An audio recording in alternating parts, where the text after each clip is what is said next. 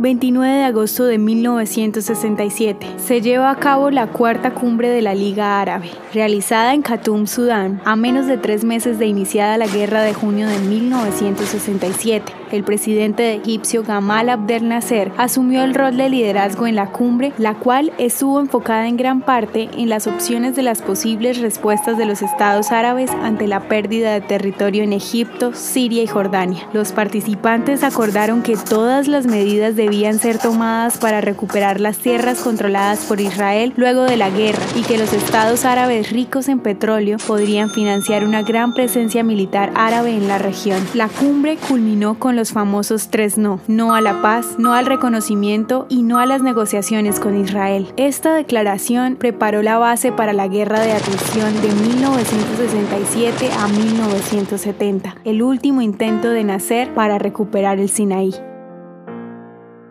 ¿Te gustaría recibir estos audios en tu WhatsApp? Compartimos nuevos episodios todos los días. Suscríbete sin costo alguno ingresando a www.hoyenlahistoriadeisrael.com. Este proyecto es realizado por Philos Project. El contenido original de Hoy en la Historia de Israel fue provisto por el Centro para la Educación sobre Israel.